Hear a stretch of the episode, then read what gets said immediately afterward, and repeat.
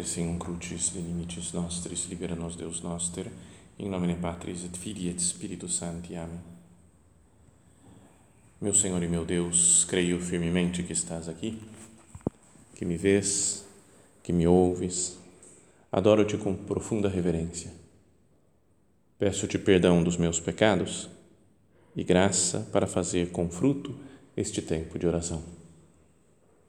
Minha Mãe Imaculada, são José, meu Pai e Senhor, meu anjo da guarda, intercedei por mim.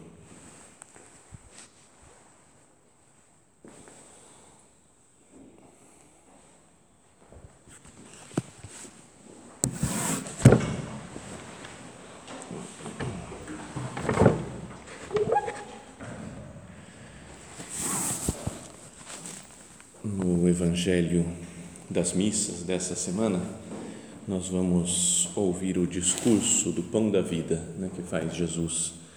Já no final da semana passada, teve a, ouvimos a multiplicação dos pães, depois Jesus que caminha sobre as águas, e agora se reúne na, na sinagoga de Cafarnaum e os judeus começam a perguntar-lhe coisas né, sobre a vida eterna, sobre sinais que ele faz. Né? Hoje mesmo ouvimos isso na no Evangelho. Que sinal realizas que para que possamos ver e crer em Ti? Que obras fazes?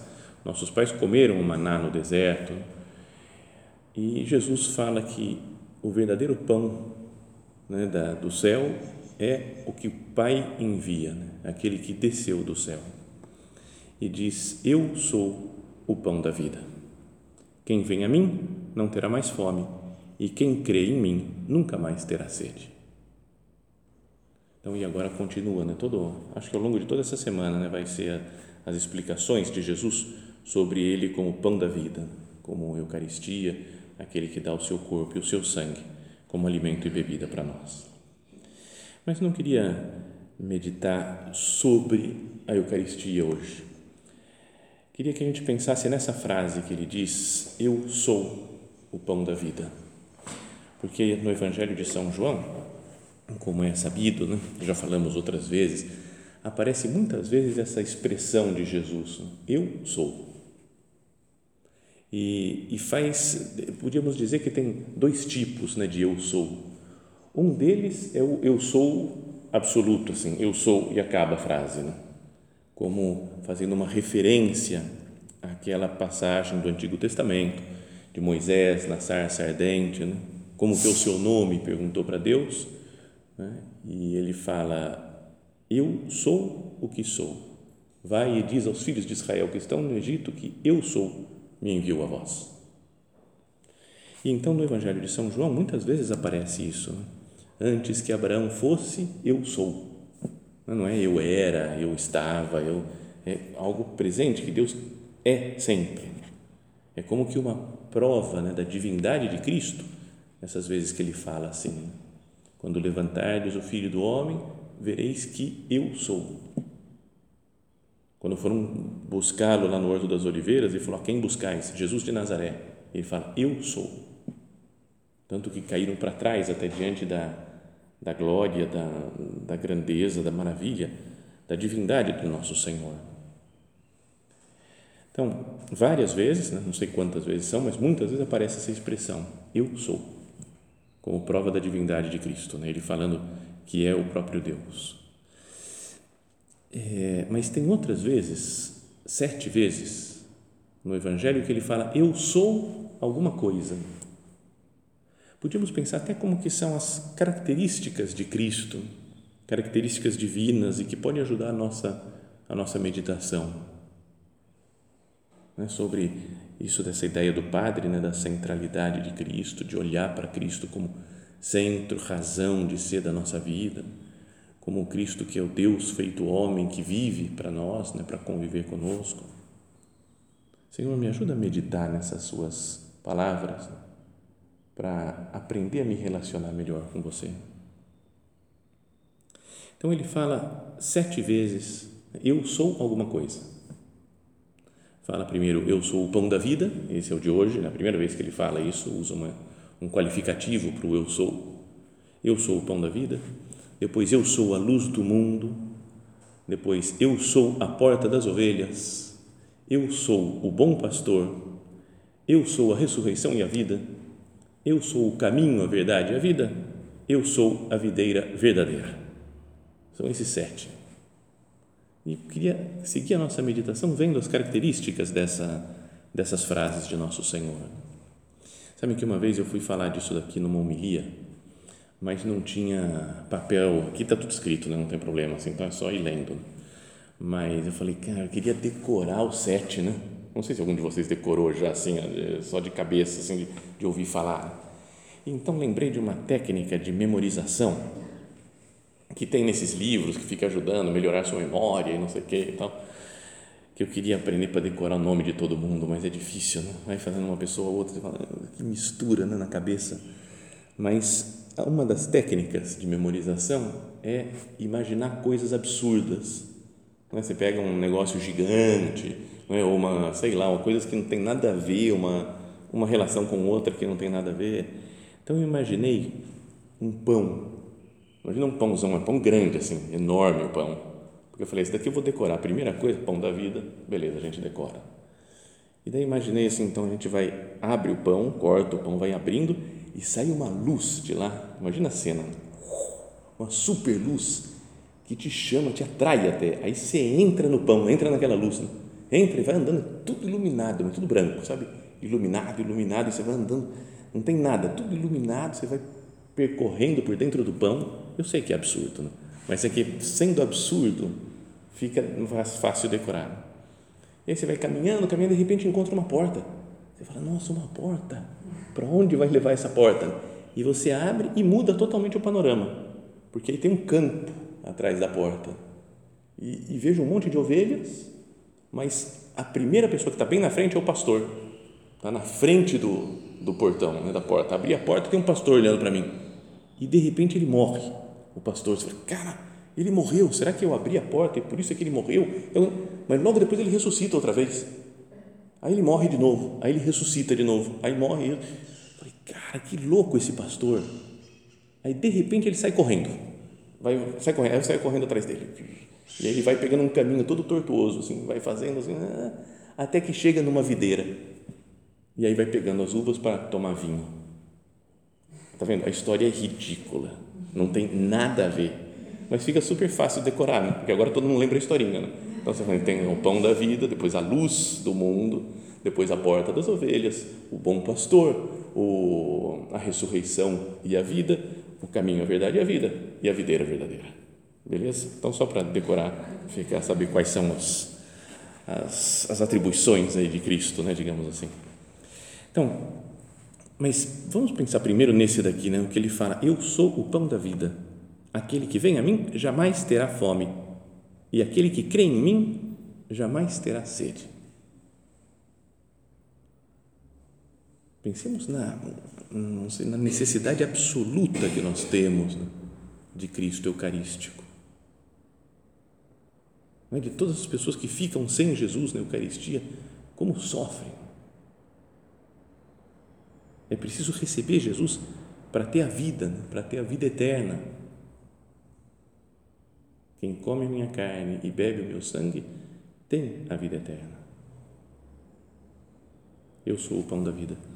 Aquele que vem a mim jamais terá fome. Aquele que crê em mim jamais terá sede.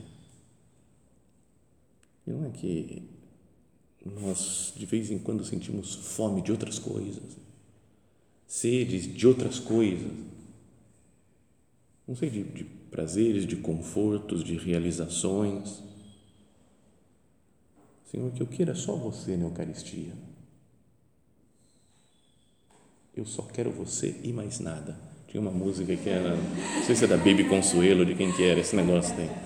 Mas não é, eu só quero você, Jesus, o resto, né, de, de, de fome, sede, de outras coisas, não, não quero Quero você, Jesus, eu quero te receber na Eucaristia, eu quero te fazer companhia aqui no sacrário, não quero outras coisas. Né? Então, esse é o primeiro eu sou de Jesus. Depois, o segundo, logo a seguir, ele fala: Eu sou a luz do mundo. Aquele que me segue não andará nas trevas, mas terá a luz da vida. Luz para não andar nas trevas. Uma luz sobrenatural que vem de sermos pessoas de oração, de gente que para para refletir e ver as coisas diante de Cristo. Lembra aquela frase do nosso Padre? Não, não faça nenhuma coisa, mais ou menos assim, né? as palavras, sem te deteres na presença de Deus, né? para resolver o assunto antes. Eu procuro essa luz de Cristo. Luz para não andar nas trevas. E quanta gente por aí anda nas trevas porque não conhece Cristo e eu preciso levar essa luz dele.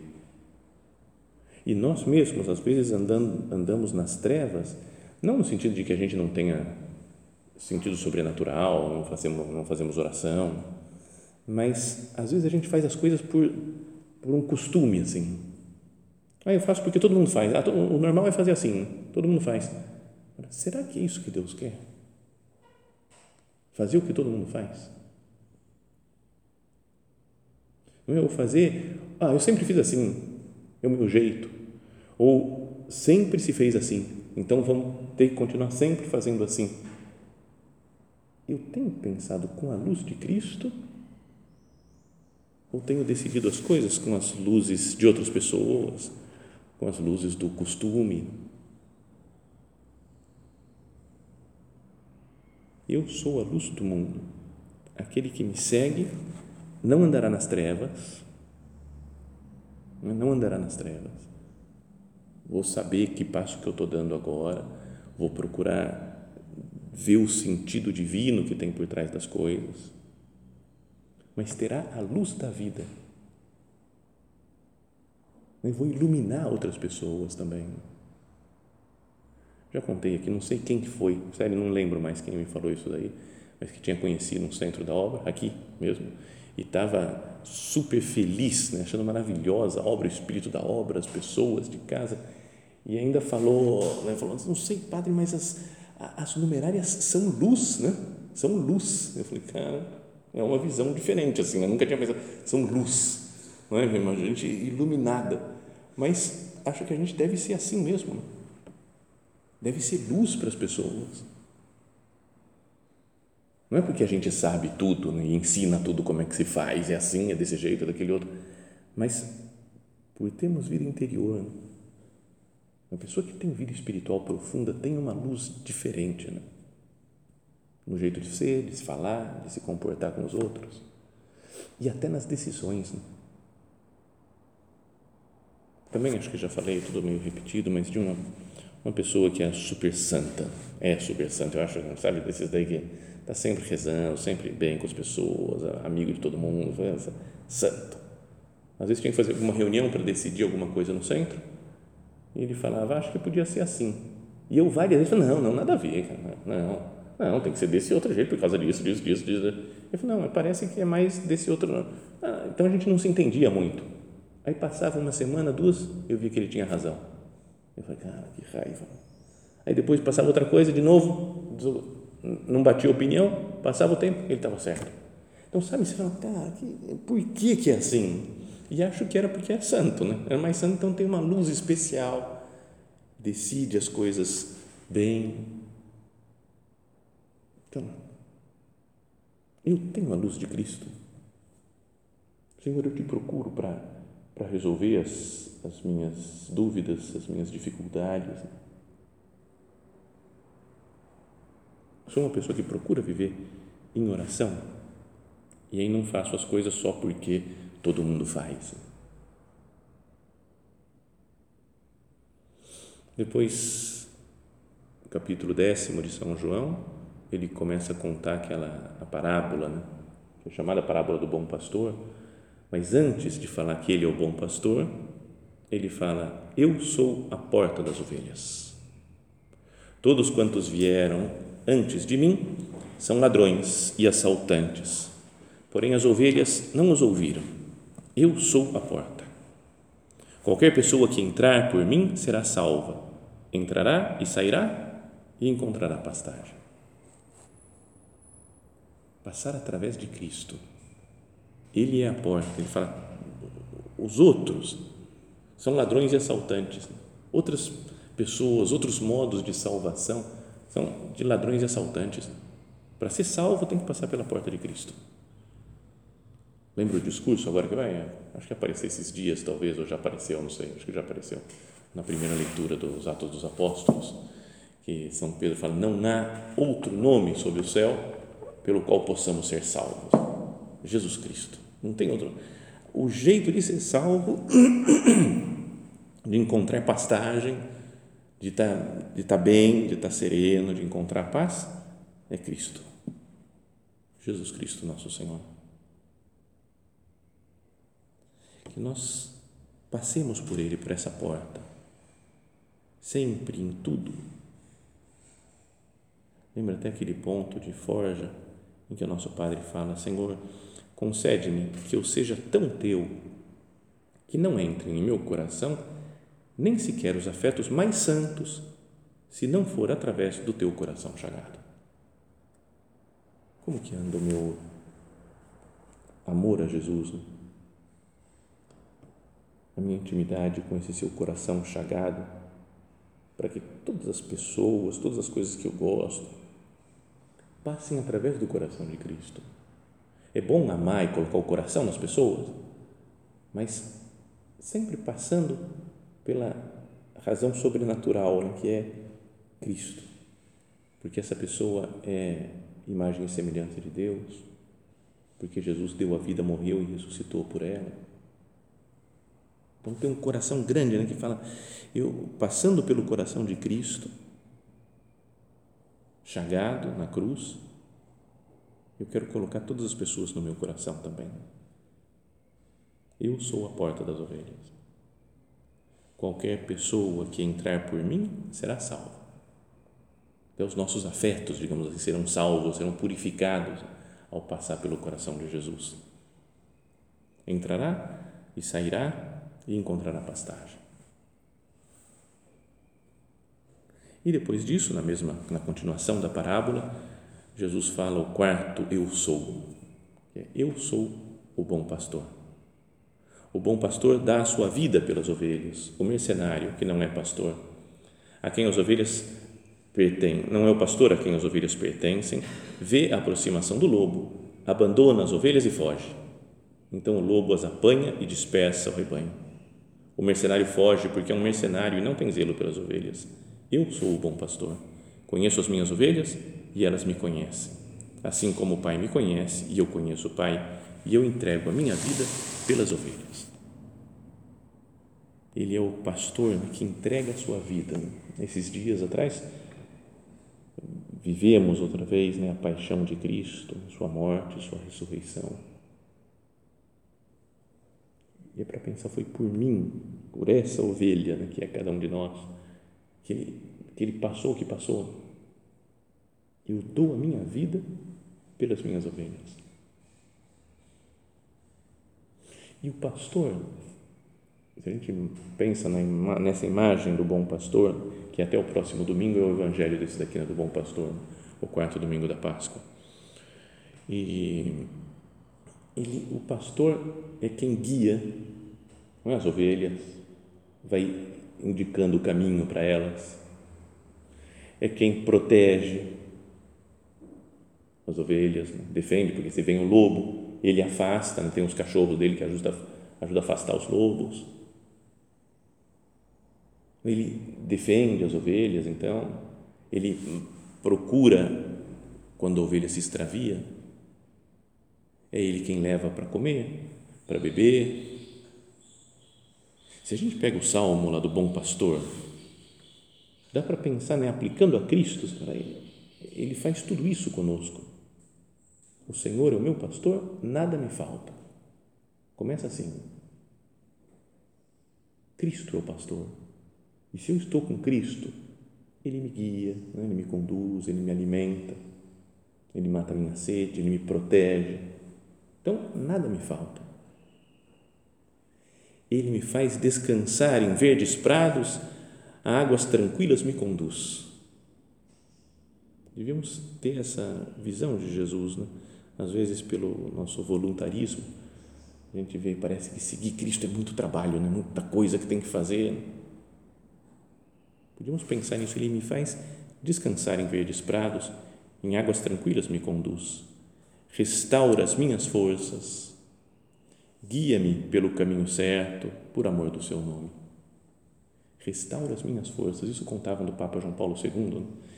que não sei quem que foi, acho que foi o Dom Javier que contou, que viu o Papa chegando já mal, assim, de cansaço, de doença, de velhice, né, se arrastando quase para entrar para a missa, para celebrar. Não tinha forças mais. E aí celebrou a missa e quando saiu, estava ótimo, estava super, tinha melhorado muito. Como que falando, a Eucaristia tinha que nos descansar, tinha que conseguir restaurar as nossas forças, porque Jesus é o nosso pastor. Se eu tiver de andar pelo vale escuro, não temerei nenhum mal, pois estás comigo. O teu bastão e o teu cajado me dão segurança. Sabe como uma ovelha que está tranquila porque tem o pastor junto. Eu ando tranquilo para a minha vida também, porque sei que Cristo sabe de tudo, que está protegendo de tudo. E depois, no final, fala: Diante de mim preparas uma mesa aos olhos dos meus inimigos unges com óleo minha cabeça, meu cálice transborda. Parece que muda toda a cena aqui. Né? Antes estava no pastor, né? levando ovelha, né? então dá, guia pelo caminho certo. Se tiver que andar num vale escuro, o bastão e o cajado do, do pastor protege, faz descansar em verdes prados. Mas aqui, de repente, diante de mim, preparas uma mesa. Que é isso, né? não tem a mesa para ovelha, não, não combina. Unges minha cabeça e meu cálice transborda. Então é já como se a, a, Jesus, bom pastor, vai nos guiando até chegarmos nessa meta que é o banquete celestial. Então aí sim está tudo certo. Felicidade e graça vão me acompanhar todos os dias da minha vida e vou morar na casa do Senhor por muitos anos. Eu vejo Jesus assim, como bom pastor. Depois, conversando com Santa Marta, na morte de Lázaro, é o quinto, eu sou. Eu sou a ressurreição e a vida. Aquele que crê em mim, mesmo que morra, viverá. E todo que vive e crê em mim não morrerá eternamente. Crês nisso? Promete Jesus a vida eterna no céu. Eu creio nisso mesmo. Às vezes a gente pode ter uma, uns abalos né, de fé quando morre alguém, quando alguém fica doente. Eu creio que tem uma vida eterna com Deus para sempre no céu. Vivo de fé daí. Se Jesus perguntasse isso que perguntou para Santa Marta, crês nisto? Nossa resposta talvez direta seria, não, é claro, creio, certeza, na vida eterna, amém. Fala, no, no credo a gente fala assim, ter certeza. Mas na prática, assim, isso me dá paz se eu tiver que morrer, eu vou morrer e vou para o céu e vou estar tranquilo com Deus. E também uma vida eterna que Cristo dá, sendo a ressurreição, uma vida eterna aqui mesmo, uma vida que vale a pena, uma vida que tem sentido. Porque Ele ressuscitou, né? Ele é a ressurreição e a vida, portanto, Ele está vivo. E Deus é um Deus dos, dos vivos, não dos mortos, porque todos vivem para Ele. Isso não deveria mudar meu, minha atitude diante das coisas? Ter uma vida com sentido, falar, vale a pena essa minha vida. Depois fala Jesus, já na última ceia, eu sou o caminho, a verdade e a vida. Ninguém vem ao Pai senão por mim. Ele é o único caminho para chegar ao Pai. Ele é a verdade, ele é a vida.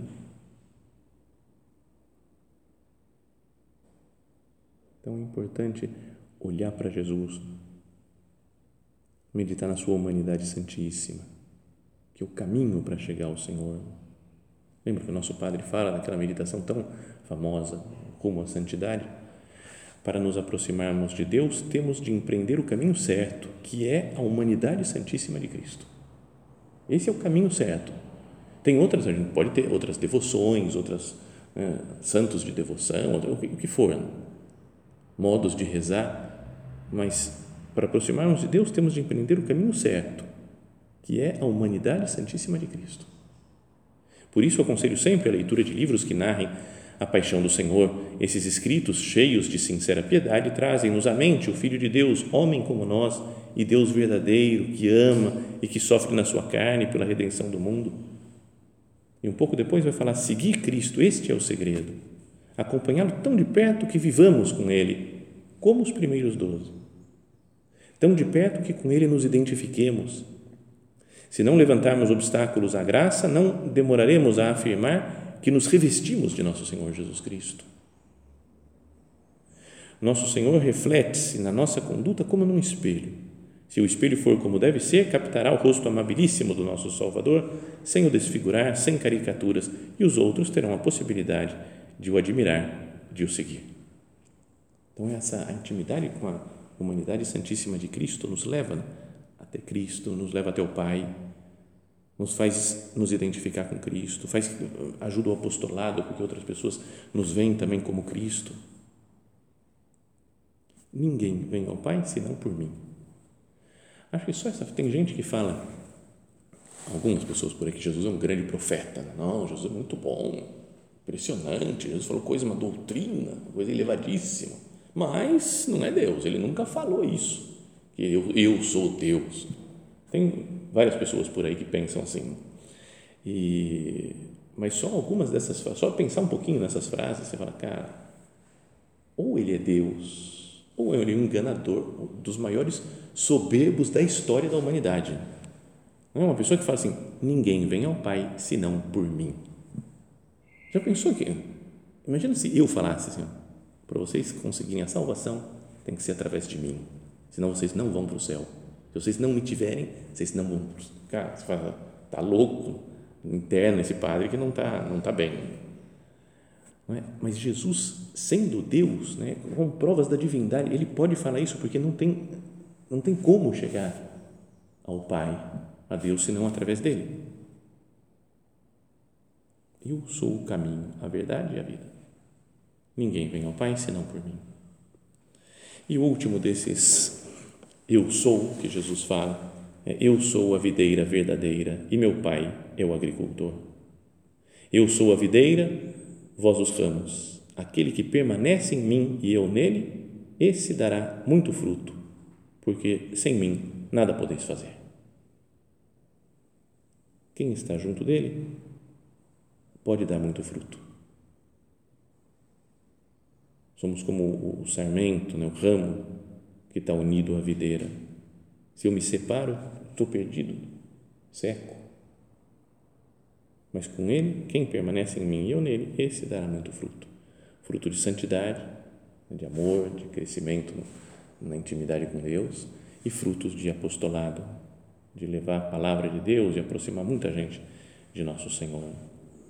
Então, que com essas, esses eu sou de Cristo, a gente tenha uma visão muito grandiosa da divindade do Senhor, da maravilha que é Cristo Jesus, Jesus de Nazaré e da centralidade que ele deve ter para a nossa existência.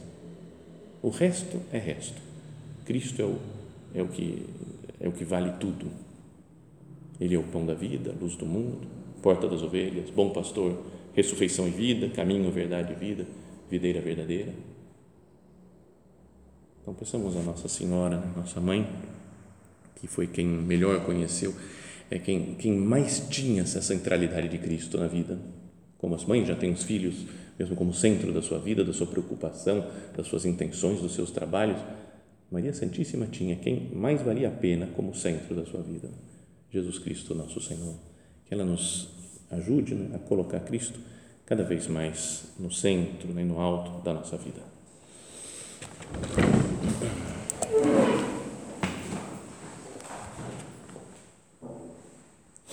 Dou-te graças, meu Deus, pelos bons propósitos, afetos e inspirações que me comunicaste nesta meditação. Peço-te ajuda para os pôr em prática. Minha Mãe Imaculada, São José, meu Pai e Senhor, meu anjo da guarda, intercedei por mim.